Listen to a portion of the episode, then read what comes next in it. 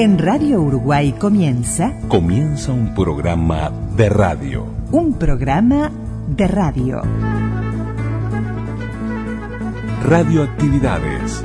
Radioactividades.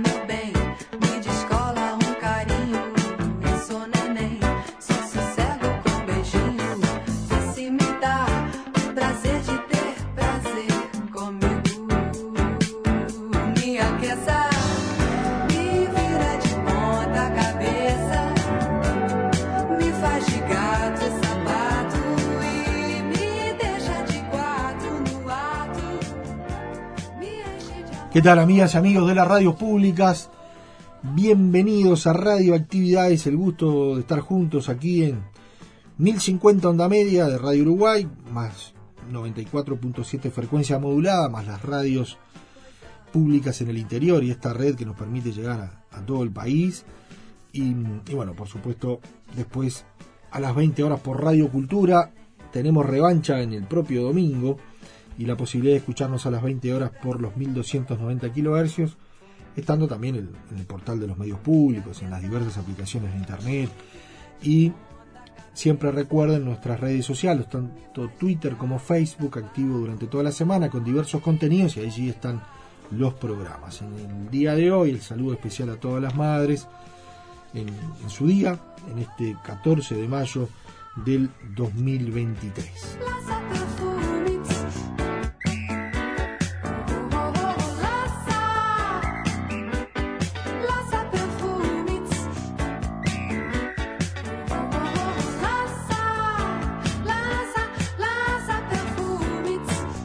Y hoy tenemos un programa especial. Está Álvaro Recoba en continuidad de lo que ayer salió en Radioactividades, pero con historias distintas.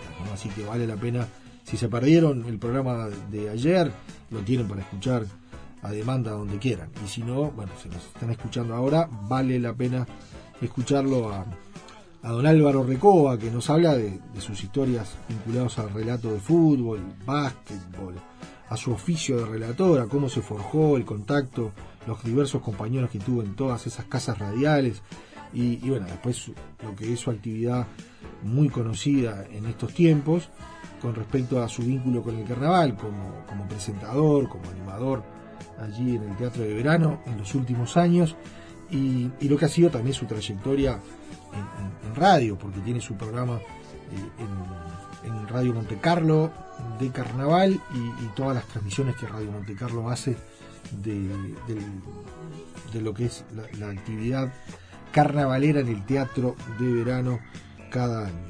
Y, bueno, y además vamos a tener a Raúl Barbero, el queridísimo Raúl, que lo tenemos presente siempre y que en el marco de lo que fueron los 70 años de la radio en el Uruguay, en el ciclo ese especial que él hizo en Radio Carve, eh, la vuelta al dial en 70 años. Bueno, allí en el año 1966 eh, su invitada especial, cada año era un día y, cada día era un entrevistado especial. Bueno, la entrevistada especial fue Julia Amoretti, así que compartimos un fragmento de ese programa y, realmente es un gusto volverlos a escuchar.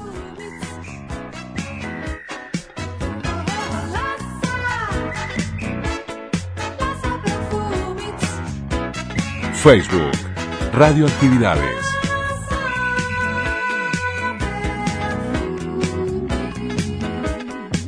Twitter, arroba reactividades.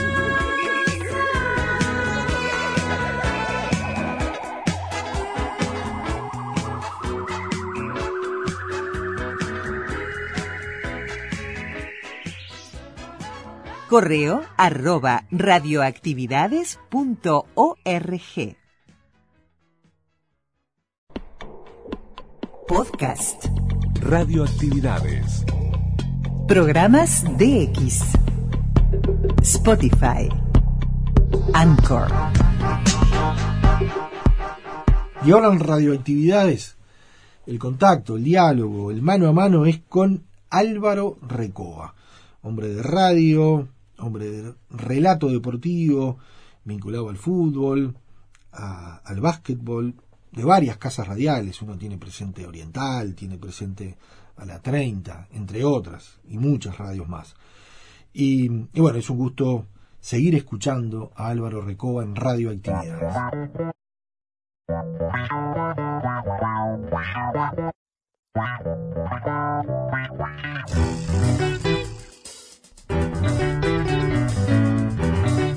¿Te acordás de algún gol especial que relataste en Oriental? Sí, me acuerdo del gol de la final de la Copa América del 95, el gol de Bengochea de tiro libre en el arco de la Colombia con Tafarel, el arquero, que digo, Tafarel queda mirando en clínicas en, en aquel tiro libre memorable que nos permitió después ir a, los penales.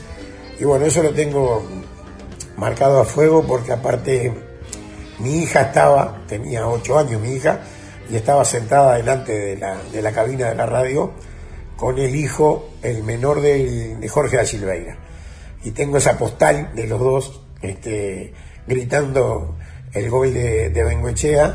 Y, bueno, ese es el gol sin duda más importante porque yo no tuve la posibilidad de ir a ningún mundial y, y ese fue el gol más importante. Era el gol de la Copa América dirigido por Héctor Núñez que, que había tenido mucha polémica también porque me acuerdo que en Oriental se estaba se estaba muy en contra a nivel de, de- lo que era eh, la Silveira, Larrea, Barizoni, este, de la selección también en ese momento. Y bueno, y yo, a mí no me importaba eso, yo quería que Uruguay ganara. Entonces, a lo que era tener a tu hija sentada en la primera fila y que pudiera disfrutar, bueno, fue el gol más, el gol más importante que relaté. Y en segundo término, porque salvando las distancias para mí fue maravilloso, fue el gol del chino Recoba contra Wonders cuando agarró la pelota en, la cancha nacional, me acuerdo que el arquero Álvaro Escames y eludió a cinco o seis jugadores de Wander, hizo el gol y cuando salgo del estadio el chino se iba caminando porque estaba esperando que viniera Fabián, el hermano, a buscarlo en el auto, un Volkswagen Gol que tenían. Y lo había dejado a pie y me acuerdo que lo levanto yo en el auto y lo llevo. Vivía, eh, tenía un apartamento que Nacional había dado en la calle Massini, en Posito, y lo llevé hasta la casa y él no tenía ni noción de, de lo que era el gol que había hecho porque él siempre fue así, ¿me entendés? Nunca, nunca le interesó nada. Lo conocías bien. ¿Y ¿Qué te parece? Y justo prendo la radio, estaban pasando el gol. Ah, mirá, me dice, viste, y bueno, está, ese gol también quedó en la historia, porque me acuerdo que después lo único que me pidió el chino a lo largo de su, su vida fue que le consiguiera la grabación de, de ese gol, porque tenía la imagen y querían poner el, el relato mío. Y bueno, ese fue el, el otro gol que realmente fue muy, muy emotivo para mí.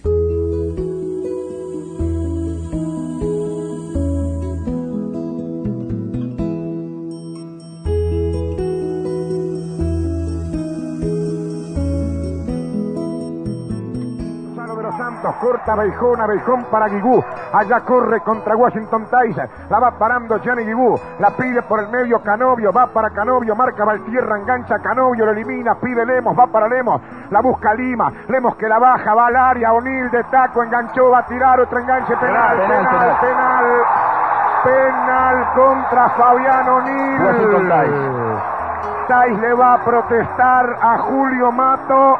Y también debo decir que O'Neill la hizo más espectacular de lo que fue todavía la infracción adentro del área. ¿eh?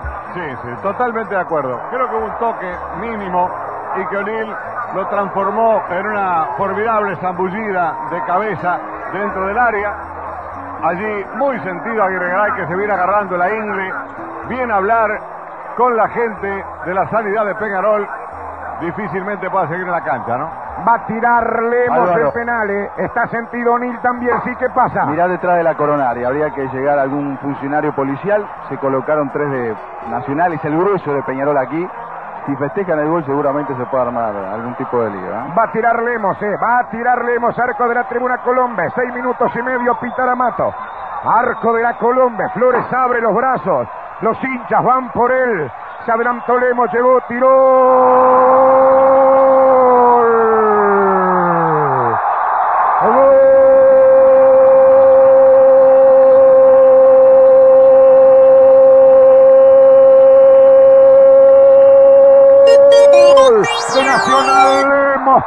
Doblete Rodrigo Lemos.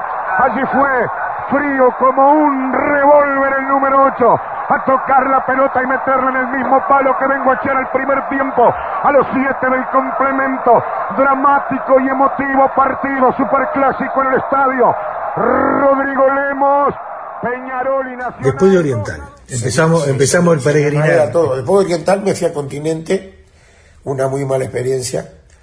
Pensé que.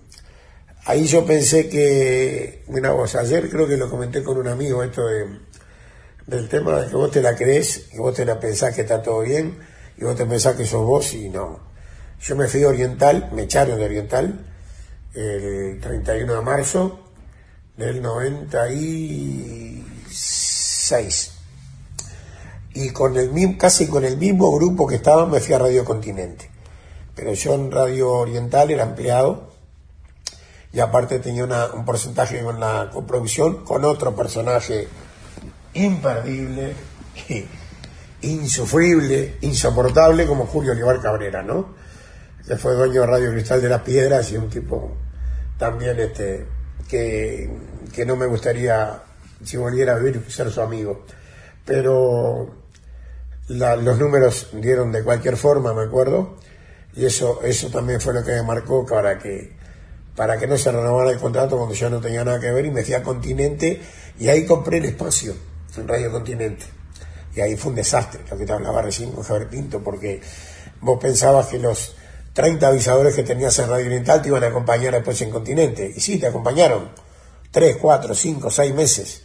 Pero después, evidentemente, los amigos, eh, vení, esto no era una crítica, al contrario. Pero si vos tenías, si, si muchos de los avisadores que vos tenías te siguieron por amistad, tampoco te van a poder seguir toda la vida. Y bueno, ahí fue un desastre totalmente, la parte económica, comercial y, y la parte de la radio también este, fue tremenda, me acuerdo. Y bueno, fue una, una muy mala experiencia de radio, de Radio Continente. Después hice un impas, me acuerdo, y después tuve la posibilidad de...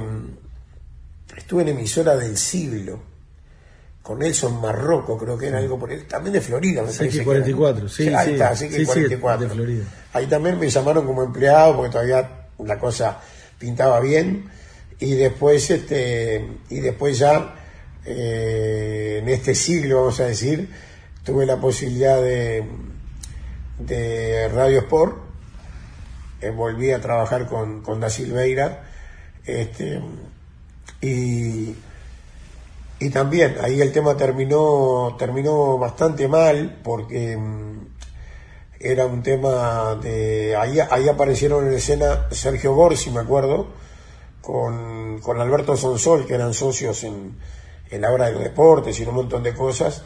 Y bueno y seguro y querían que Gorsi también quería que relatara eh, que Sonsol relatara y bueno ahí empezamos a, a compartir el relato y bueno yo después no acepté y, me fui de la radio no este y después sí, después salí del fútbol.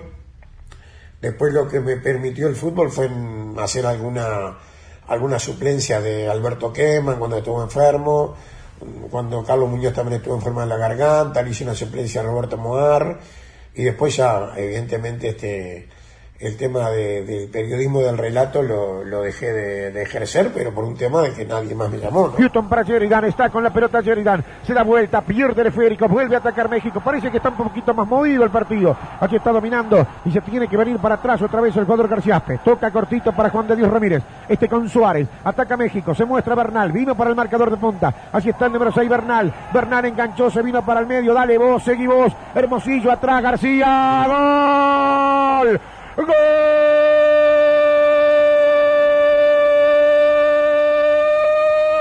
México. Luis García, el número 10, apareció por el medio. Una preciosura de jugada. Bernal con Hermosillo. Atrás para Luis García. Y un derechazo perfecto, precioso, una pinturita. Hace 30 segundos les dije. Está más movidito el partido. Impecable carga del equipo azteca. Bernal con Hermosillo. El tiro de García. Golazo de México. Festeja América. Gana el conjunto verde 1 a 0.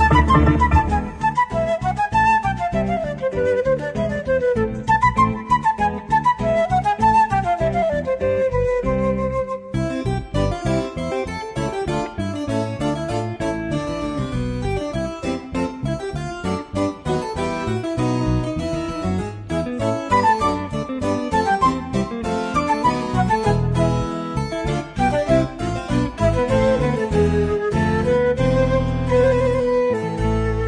Ahora, hay un pasaje que uno, yo lo tengo muy presente y lo recuerdan muchos uruguayos, por la 30. Sí, en la 30 eh, lo que, eh, me, me llevaste más para antes todavía.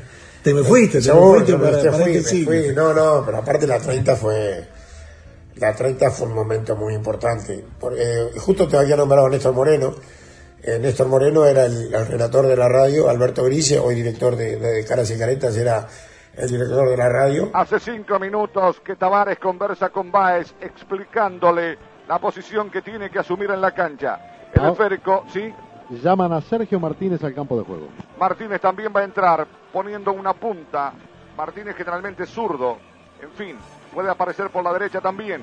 Arranca Nelson Cabrera. Se lleva la pelota Cabrera. Cabrera jugando para Da Silva. Da Silva tocó otra vez para Cabrera. Cabrera que se para. Cabrera que toca, que entrega la pelota contra la zurda. Viene para recibir el propio Cabrera. Se cayó cuando hubo falta y estilo libre. Yo era el relator de alternativa que tenía Néstor Moreno y me ofrecieron aquella final de la Copa del 87. Sí, sí, eso es inolvidable. Sí, aquello fue impresionante. Este, Contanos un poquito, Ah, no, de- desde lo que vos sentiste, de lo que de- del me otro acuerdo, lado. ¿no? Me acuerdo que Oriental, justamente, la radio de mi corazón, había comprado los derechos exclusivos para poder transmitir la Copa América del 87 que se juega en Argentina y que era con Argentina flamante campeón del mundo, que había ganado en México en el 86.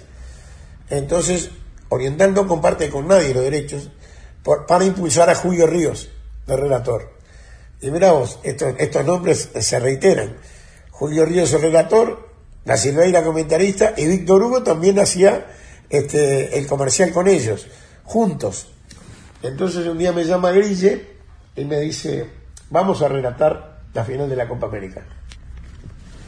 Y pensamos hacer así, bueno, Néstor no aceptó, Néstor era un profesional eh, tremendo, y, y me ofrecen a mí, yo era mucho más caradura, más joven, este, saca la cuenta que tenía 28 años, 27, 28 años, todavía era un y me ofrecen relatar con los ojos vendados, o esto es joda total.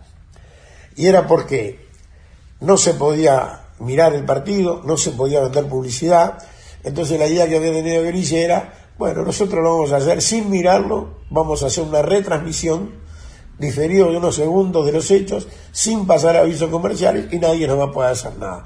Y la verdad que tuvo razón, porque eh, quedó en la nada, nunca hubo un problema de nada, ¿no? Ahora, había, había inspectores o Sí, sí, no, porque no, no, no. podías escuchar oriental. No, no, no, vos no podías, ser- vos no, tampoco. Pero yo escuchaba una radio en Mar del Plata que Sí, entraba clarito en la 30, Sí, en la sí. 30 que, que funciona, creo que sigue funcionando en, En el Palacio Salvo. Palacio ¿no? Este, entonces, me acuerdo que fue un escribano Ferrari, un pelirrojo, que hasta hace muy poco era el escribano de Canal 4. Fue a, a verificar a ver que, cómo estaba haciendo. Y me acuerdo que Grille llevó, yo no sé si era la, de cuál de los hijos era, era la, la moña de la escuela, y la moña de la escuela me la pusieron Me sacaron fotos con la moña, con los ojos vendados. Había no sé cuánta gente. el el- era un momento político muy importante del país, ¿te acordás? La democracia había vuelto hacía un par de años, ¿no? Y José Germán Araujo, evidentemente, era la, la figura de la radio en ese momento. Entonces la convocatoria de la radio era impresionante. Fue, llenaron toda la parte del, del, del- del- del- del entrepiso ahí de la radio. Fue impresionante. Un desgaste brutal para mí porque había que hacerlo lo más...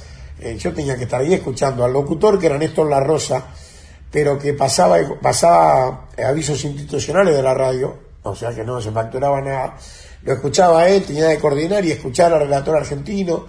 Eh, fue una cosa Pero impresionante. ¿te, entrena- ¿te entrenaste antes? No, ¿O no, fue no, de no. primera nomás? No, pero fue increíble porque yo hacía unos años, cuando se relataba básquetbol en Oriental, con Raúl Vallefín, Milton Berardi, Juan Gallardo, ah, se, se iba a relatar un partido, no me acuerdo quién era, si era en aquel momento qué equipo era el que estaba en el tapete, Trujillo iba a jugar a Buenos Aires, y lo iban a pasar por televisión y no lo pasaron, y me llevaron a la Rambla y me pusieron Radio Rivadavia, y me hicieron relatar escuchando a Radio Rivadavia. Entonces yo no sé cómo Ah, filtró eso. Yo no sé cómo se filtró eso y le dijeron a Gris que yo ya había hecho eso. Y por eso fue que me llevaron a eso, ¿me entendés? Pero bueno, salió. Esa grabación nunca más la tuve, ¿viste? Es una pena que nunca más la tuve. Capaz que está en algún lado, pero nunca más la tuve. Y, además salió campeón Uruguay. Y seguro, todavía sale campeón Uruguay. O sea que ese campeonato, ese gol lo relataron dos relatores uruguayos, Julio Ríos y yo. Aparte, seguramente, bien, seguramente el, el relato mejor debe haber sido el mío. ¿Por qué? Porque Julio Ríos llegó hecho pomada a relatar la final. Hay una anécdota brutal de él, que seguro, eh, también joven Julio en Buenos Aires, creo que apareció a la, a la una de la tarde al hotel, ¿me entendés? La- los cuentos del Toto son monstruosos en esto. Llegó con los carosos, ¿me entendés? No podía más, ¿viste? Y a relatar la final, la relató igual, lo más bien. Pero te reitero, o sea, fuimos los dos. Vos sin ver, pero estaba fresquito. Yo sin ver estaba fresquito, él mirándolo en el Monumental, este, le debe haber costado un poco más que a mí, pero fue realmente increíble. Aparte para mí fue algo muy, muy importante porque mi señora estaba embarazada de mi hija, en el 87, mi hija del 30 de noviembre del 87 y mi, mi señora estaba de 4 o 5 meses este, embarazada. Me acuerdo cuando fue cuando fue, seguro, porque se, se- te imaginas la caravana que se armó, no de gente que estaba creciendo la 30, después se armó una caravana porque Uruguay salió campeón de América. Sí, pero estaba cerquita ahí. Seguro, lógico, y me acuerdo, me acuerdo como si fuera ahora acariciándole la panza a mi mujer de, de, de la victoria, de la alegría que teníamos y de que la transmisión, eh, más que nada para la gente eh, eh, a la cual la 30 estaba dirigida, la gente estaba, era otro festejo aparte de la Copa, era la transmisión de la 30, que fue algo realmente memorable. Mirá que me lo recuerda mucho más gente de la que yo pienso a veces eso. A veces cuando hacemos nota de carnaval o de eso, la gente, viste, Y lo que pasa que fue, primero, es un hecho anecdótico. Sí, brutal. Y segundo, el impacto que tenía la 30 Sí, por eso. en ese momento. Pero hasta hoy, gente joven en la radio, ¿viste? A veces se ponen a hablar durante el carnaval, no, pero relató. Y me acuerdo que había un. el- uno de los grandes locutores que tuvo Radio Monte Carlo, un personaje pintoresco, folclórico, Carlos Feliciano Silva. De aquí está su disco, una voz inigualable. Este, daba el horóscopo con Robert Rocha. Me acuerdo en Monte Carlo sus órdenes. Robert sigue estando en Monte Carlo. Y cuando daba el horóscopo y decían Virgo, algo decía, de Virgo es el relator ciego. No, y era un- eran un show, ¿viste? Se reían como locos. Este, la, la otra vez hablé con Robert y le comentaba eso y sí, eh, me lo recordaba realmente. Y bueno, ya te digo, hasta hoy este, me, lo, me lo recuerdan permanentemente eso de, de esa transmisión que el aviso que salía en el diario era el ingenio y la creatividad pueden más que el dinero. ¿Entendés? Este, eh, recobas, recobas hasta con los ojos tapados es mejor, mirá vos lo que ponía. Yo me moría de vergüenza, ahora poné lo que quieras, pero en aquel momento me moría de vergüenza y bueno, fue, fue algo que, que me marcó sin duda, sin duda.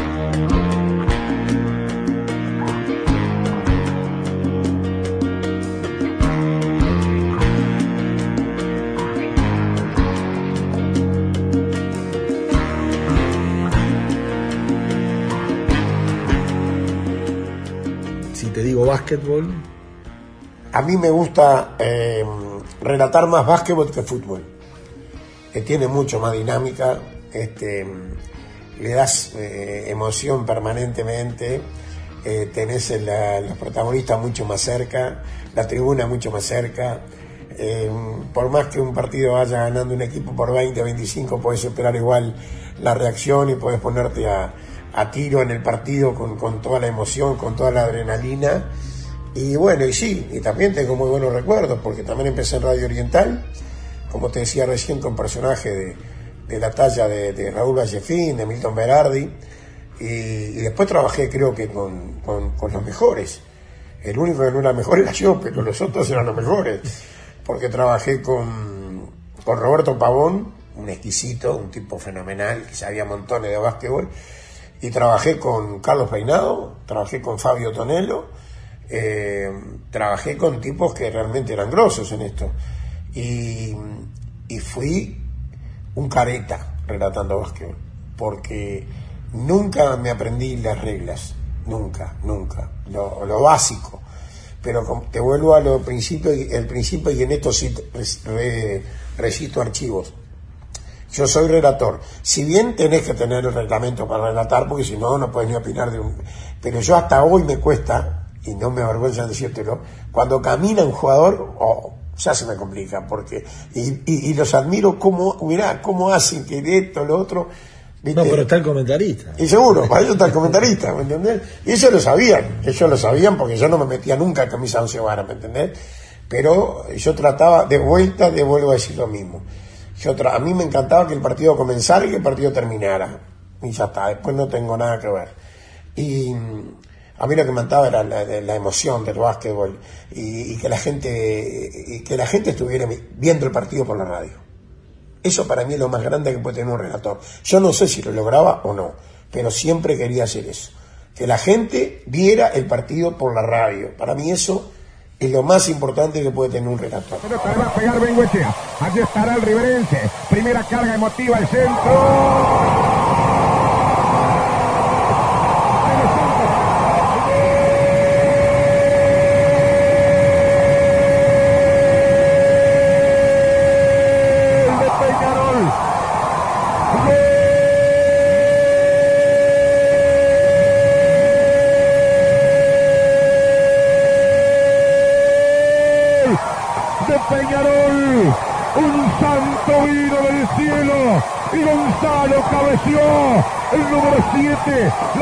Vino tirada por Benguechea, el viejo maestro riverense.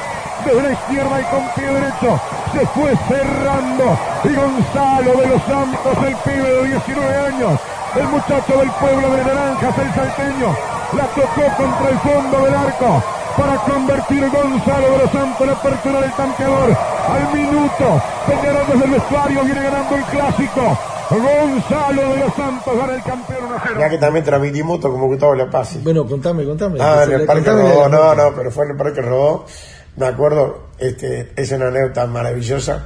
Me contratan para relatar eh, Carlito Corrotti, un gran amigo también, muy, muy de los fierros. Me contrata para relatar una carrera de motos en las canteras del Parque Rodó. Voy, me acuerdo, no me acuerdo si salía por Radio Cristal de las Piedras, una radio del interior salía. Y me suben en la zorra un camión, y bueno, ahí fui temprano, muy temprano, y me vi todos los entrenamientos y todo, pero seguro las motos corrían en aquel momento sin el número, porque sorteaban el número antes de, de- de la carrera, entonces yo lo que identificaba un poco por el color de la ropa.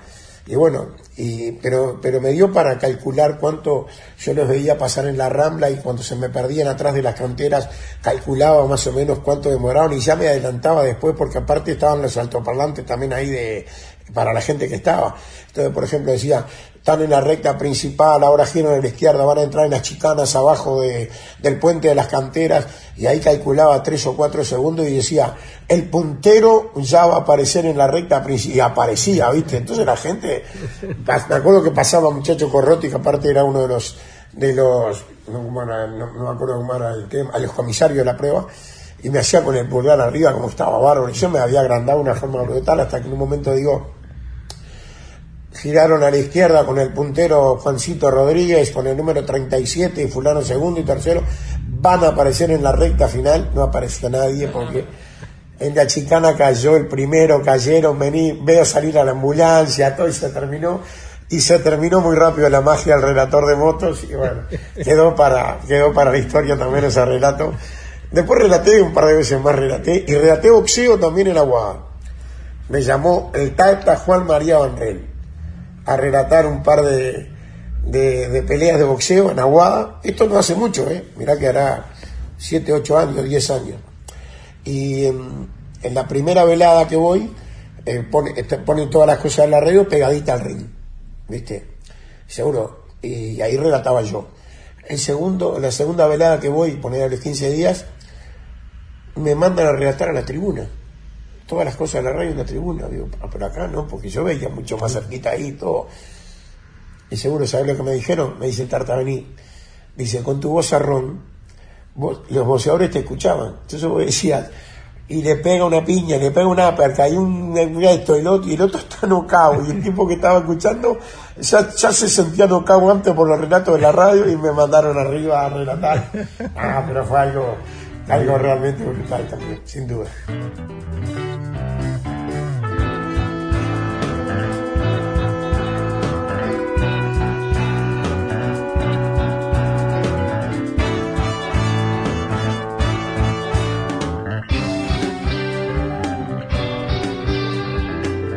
Era Álvaro Recoba en Radioactividades. Facebook, Radioactividades, Radioactividades, Twitter, arroba reactividades. arroba reactividades. Y desde el archivo de Radioactividades nos vamos a 1992. Allí, en Radio Caro, en CX16, Raúl Barbero, en su programa, en el ciclo especial de los 70 años de la radio, la vuelta al dial en 70 años, eh, uno de esos días, vinculado al año 1966, el programa especial tenía que ver con Julia Amoretti. Así que el diálogo ahora es para hablar sobre historias de radio de Julia Amoretti, en esto de tener presente a Raúl y su ciclo en Carve.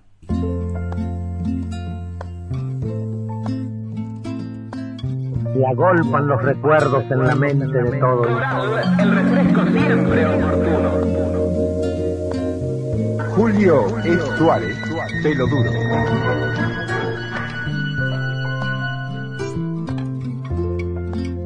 En Radioactividades, la vuelta al dial en 70 años. Programa emitido por Radio Carve con motivo del 70 aniversario de la radio en Uruguay.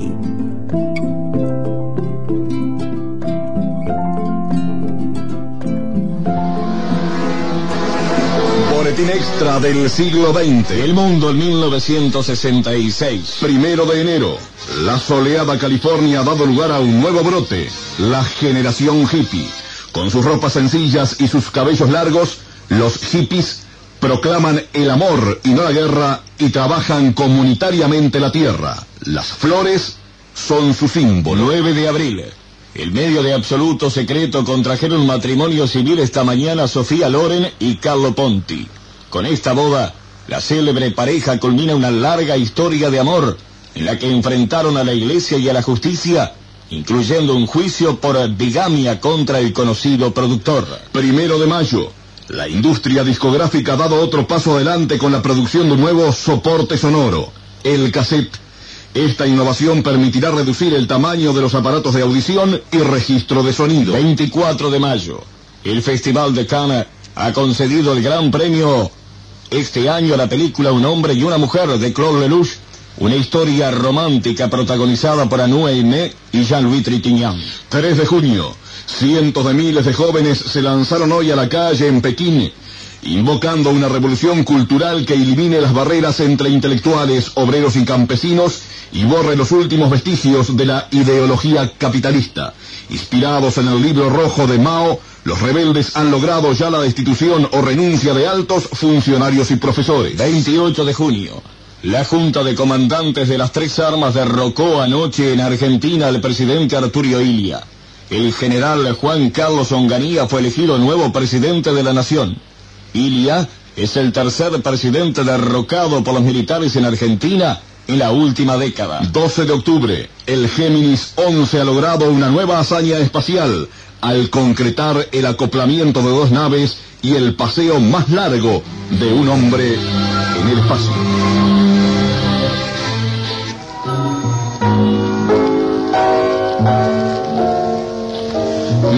1966.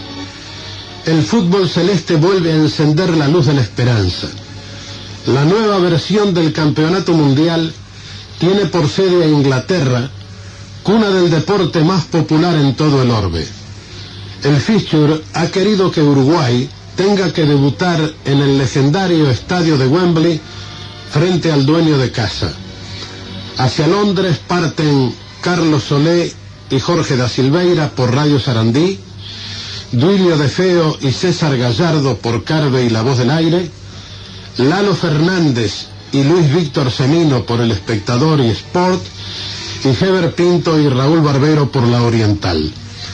Los nuestros logran pasar la serie, pero sucumben por goleada ante Alemania Federal tras un bochornoso espectáculo donde un árbitro deshonesto dispuso de antemano que Uruguay debía quedar al margen de la competencia. El campeón será, como no podía ser de otra manera, Inglaterra. Simultáneamente a nuestra función de comentaristas en CX12, actuamos en los espacios latinoamericanos que la BBC de Londres transmitió durante el torneo, al cabo del cual nos permitimos vaticinar que, luego de ver lo ocurrido en Londres, Inglaterra no volvería a consagrarse campeón del mundo a menos que la justa tuviera lugar en su casa. El pronóstico continúa cumpliéndose. Un pase que produce sensación. Cristina Morán, protagonista en CX22, Radio Universal, del programa Hombre, Mujer, Noche. En tanto, en la misma emisora, Homero Rodríguez Taveira reimplanta Caravana y CX50 se anota un éxito significativo al transmitir desde el escenario del estudio auditorio del Sodre el recital de Charles Naur. Pero aquí, en esta casa de Carve, los cinco latinos ofrecen un repertorio que cuenta con la cálida acogida popular. Con Estela Raval como estrella, marcan una nota artística de verdadera categoría demostrar que la vinculación de los Amoretti a la radiotelefonía no terminaba con los hermanos Violeta y Raúl, apareció un día en la sintonía de los amantes de la radio Julita Amoretti, que demoró un buen rato en perder su diminutivo familiar hasta convertirse en la actriz Julia Amoretti de aplaudida gestión en los estudios y los escenarios. Bienvenida, Julita, a nuestro programa. Muchas gracias. ¿Cuál fue ese día del comienzo, Julita? ¿Dónde empezaste tus actividades radiales? Fue compartido con, con la actividad licial del viejo Liceo Zorrilla, que estaba en la calle Constituyente, al lado de lo que de un local que todavía existe, la que es la Confitería la Esmeralda. famosa confitería. Bueno, ese barrio del Cordón, por supuesto que yo siempre digo que me acelera el corazón caminar por ahí, porque está la vieja casa de mis padres donde eh, tenía su, su comercio, venta y fabricación de toldos, mi padre era fabricante de, de toldos, y, y está todavía esa casa enorme, típica casa del cordón, dos, dos salas enormes al frente, en el 1820 de Constituyente y Llaro. Partía de ahí del liceo y me iba a hacer radioteatro a la a CX12 con En un- Olimar y 18. en Olimar y 18 con un hombre que fue el que formó a toda una generación, a varias diría yo, como fue Humberto Nazari. Sí, señor. Y ahí compartía el liceo con el radioteatro, comencé a los 14 años, en una disciplina muy férrea como la que establecía Humberto Sí, Nazari. claro, claro, claro. Todos le temíamos un poco, Sí. cosa que hoy le agradecemos, ese rigor que siempre... Pero era un personaje entrañable, ¿eh? Sí, muy entrañable. sí, sí. Ese debut que hiciste tú, ¿fue presionado o al menos sugerido por la familia o tu propia vocación te llevó a la radio? Para nada, Barbero, presionado para nada. Era muy difícil escapar a un entorno artístico que pautaba desde el desayuno hasta la cena, Claro. ¿verdad? porque yo vengo de, de una familia donde todos son actores, estoy un poco despegada de la generación de mis hermanos, siempre me decían que eh, no era que fuera la hija no deseada, pero sí la no esperada, así que siempre tr- tratada un poco aún de, de muy mayor, un poco como la, la mimosona. Y esa chiquilina, lógicamente, veía actuar a sus hermanos ya grandes, y mi padre fue director de un conjunto de una agrupación que todavía existe que es la Coral Guardepasa y fue mm, dirigió ese conjunto lo que se llamaba cuadro de aficionados Sí, y entonces él, él era el director En el lenguaje puro, filodramático. ahí está no me venía el término el cuadro Pero filodramático todos decíamos el cuadro de Exactamente, lo dirigía papá Carlos Amoretti. Entonces, claro, era muy difícil escapar todo eso. Sí, claro. el otro día Violeta recordaba justamente sus principios Sí. también con tu padre, ¿no? El hecho de que tú tomaras el camino, digamos, reidero de la función radioteatral, pudo hacer pensar a mucha gente que no deseabas una comparación con tu hermana Violeta, que generalmente se inclinaba a papeles dramáticos, románticos, sin desechar la comedia fina, desde luego, ¿no? ¿Dónde nace esa tendencia tuya a lograr sonrisas? Una conquista eh, extremadamente difícil, algo que sabemos muy bien los artistas y los libretistas, ¿no? Ese es un viejo preconcepto que tiene mucha gente que me ha visto tanto en televisión, en radio, en teatro, en el humor. Porque yo comencé también con Nazari eh, en una disciplina muy distinta, que era eh, el drama, la, la comedia dramática. También hice títulos como Seis personajes en busca de un autor, de Pirandello, La ratonera de Agatha Christie. Eh, recientemente un éxito que llevamos al exterior como fue La pecera y todas propuestas absolutamente dramáticas. Me siento cómoda en los dos géneros, pero como la actividad televisiva, digamos, tiene tanta fuerza porque irrumpe, irrumpe Claro. mete en, en todos los ámbitos de la casa, la gente me asocia más con el humor, pero me gustan la- las dos cosas. Me Sí, siento a veces es un drama eso de ser una persona dedicada. Yo me acuerdo lo que me dijo cierta vez Andrini, que él mismo cuando empezó a hacer, digamos, teatro muy serio, estaba inhibido, porque la gente, cuando aparecía él en el escenario, la gente se sonreía. Sin duda. Y no se sabía por qué, pero se sonreía porque estaba con Chingolo y todos los personajes que él había A difundido. veces la gente, exactamente, sucede que sonríe antes Sí, de, sí, que, sí, que hablemos. Sí. ¿Y cuáles fueron tus primeros éxitos? ¿Los recuerdas en radio? En radio Sí. hay dos muy, muy marcados. Hice durante muchísimos años algo que se constituyó, y no por mí, sino quizá por el libro que era Gran Provisión La Babel, donde yo hacía todos los personajes femeninos, eran 12 personajes. ¿Era de Paco Amaral eso? No, ¿De Paco era? Amaral fue el otro éxito Ah, que me voy a referir recuerdo mucho Bueno, Gran. Provisión La Babel la escribió Bobby Pimentel, un libretista excelente, y después sí vino un éxito que incluso lo llevamos al Estadio Centenario, que fue La Gaceta Ciega, La Gaceta, escrita por Paco Esa Amaral. era la que escribía Paco que yo Eso lo hacíamos en la acordar. Fonoplatea del espectáculo. Sí, sí, sí, en la calle Soriano. Sí, en la calle Soriano. Y los compañeros de elencos de ese tiempo, yo recuerdo por ejemplo a Pérez Larre como una figura medio consular, ¿no? Ahí está. Yo creo que, no sé si yo te pasé ese pensamiento, No, no, bueno, no, que no, tenía pero en este lo que pasa es que viene asociado a esa época, ¿no? fue, digamos, y lamento no mencionarlo en, en- en distintas notas que se me ha hecho, quizá por, por descuido, porque es uno de los hombres al que le debo mi formación en el humor.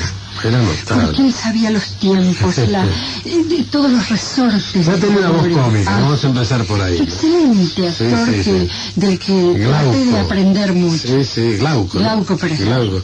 Y las chicas que estaban en ese tiempo. Bueno, Diana Vidal, una excelente Diana Vidal. Y ¿no? cómo cantaba además. Ah, sí, Qué cancionista. Una mujer también que hacía cualquier tipo de imitación y de personaje. Yo escribía para ella y para Barry el Mariachi 45 aquí, ¿no? Sí. Y cantaba, que era También en esa época de la Gaceta estaba Barry, con el que no trabajé tanto como la gente cree, en el comisario de Cerro Mocho. Yo no intervine en esa, eh, en esa serie, pero, pero también un humorista de, inolvidable. Notable, Sí, notable. Y una calidad para interpretar cualquier personaje y además improvisar. ¿Cómo improvisaba Barry, Y no? tuvimos en esa época Barbero libretistas, bueno, de, Sí. de la talla de Maggi, Maggi, Marco Polo. de Flores Mora, Sí, salvaje. sí, salvaje. Sí, sí, notables. Todos ellos, no- además fueron de una generación estupenda, Claro. la famosa generación del 45, que Exactamente. marcó una época, ¿no? Y en esa época también este, hicimos una, una tira al mediodía que se llamaba La, la Familia. eh, la familia de pelo, que era la familia de pelo duro. Claro. Eh, Con todo- Julio Suárez. Ahí está. Que también tenía unos cuantos personajes ahí en el espectador, ¿no? Exactamente, sí. Algunos que le decía Ortiz. Sí, Dante, mismo. Dante Ortiz. Gran Sí. Julita Moretti, empiezan a tentarte otros escenarios para tu acción artística. El teatro, la televisión. ¿Cuál estuvo primero en tu carrera? Bueno, primero el teatro y la radio fueron las primeras disciplinas a las que a las que accedí. Y después, ah, haciendo teatro, recibo un llamado de Canal 12 porque había venido un director argentino que ya estaba dirigiendo show de mediodía en Canal 12, que era José Pedro Boiro. Sí, cómo no. Y le habían hablado de mí y, y, bueno, y ahí comencé, me conecté al 12 por varios años, hasta hace pocos años, estuve formando eh, parte del elenco del show del mediodía. Sí, te recordamos junto a Cacho de la Cruz haciendo cada disparate divino, ¿no? Sí. ¿Y con qué compañías te presentaste en teatro? La primera fue con Humberto Nazari, se había enfermado la característica, lo que a la audiencia le, le explicamos Sí, la actriz de característica- carácter. La actriz de carácter, la mayor, se había enfermado y me dijo, tenés que hacerlo, yo tenía 15 años, me moría de susto, me dijo, yo te voy a maquillar, me puso una peluca blanca y ahí salí, fue un milagro que fabricó Nazari, nada más haciendo una De- de característica. los tantos en una obra que se llamaba Ausencia, cuya protagonista era Maruja Santú. Ah, qué bien. Bueno, pero ahora has vuelto a la radio.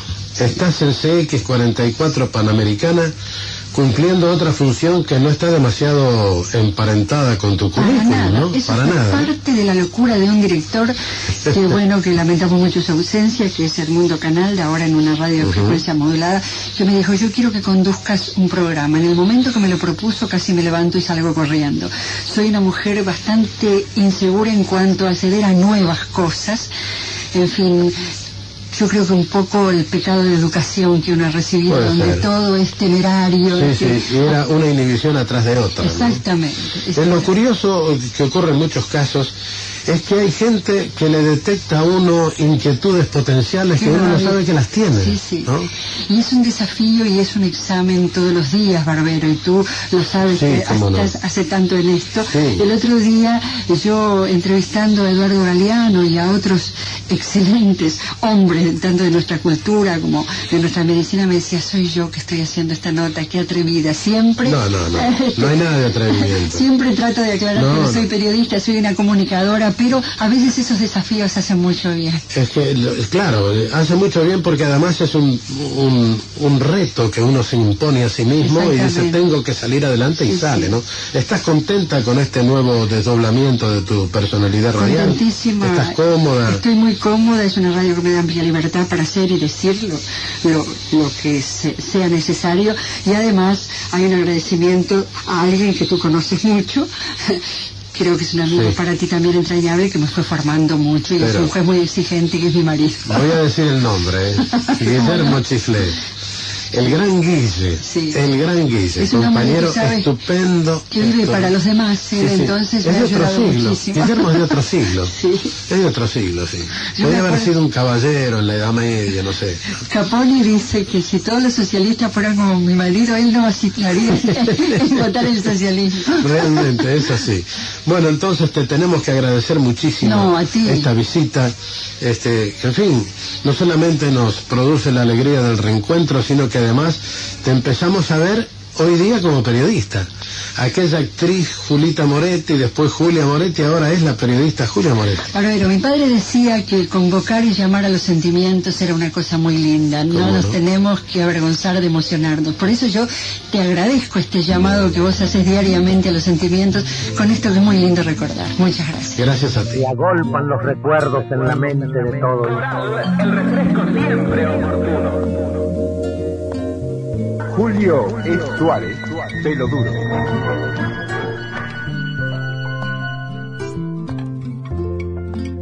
En Radioactividades, la vuelta al dial en 70 años. Programa emitido por Radio Carve con motivo del 70 aniversario de la radio en Uruguay.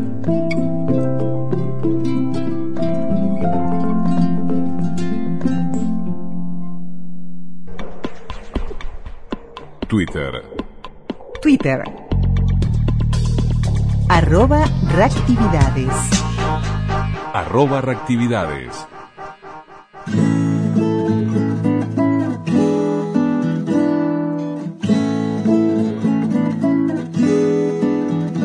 There are places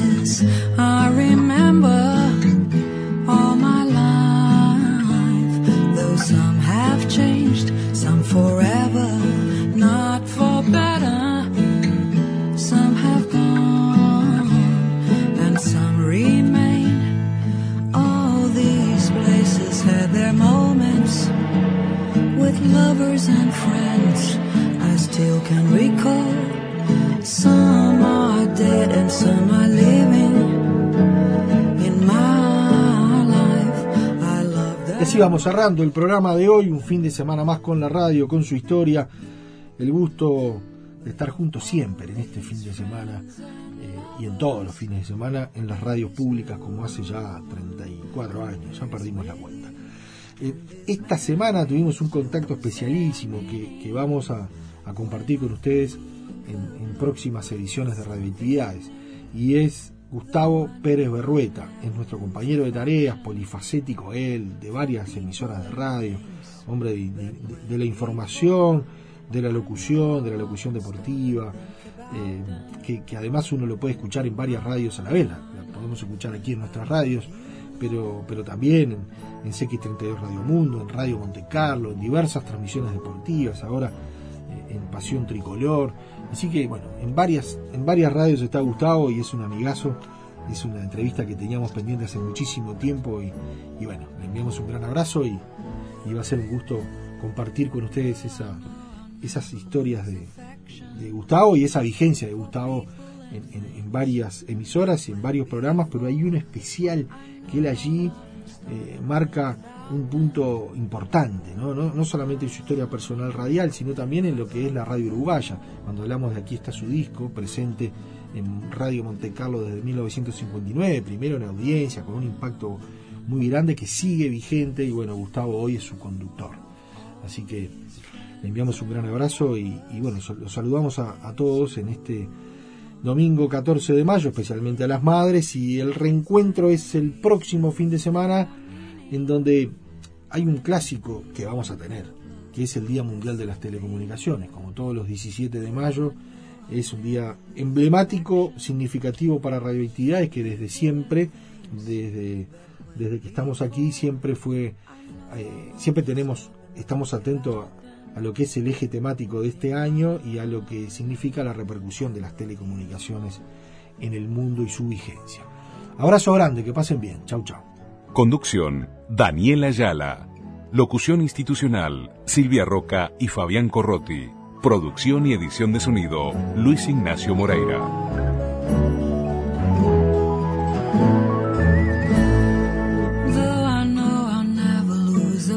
Though people and things that went before.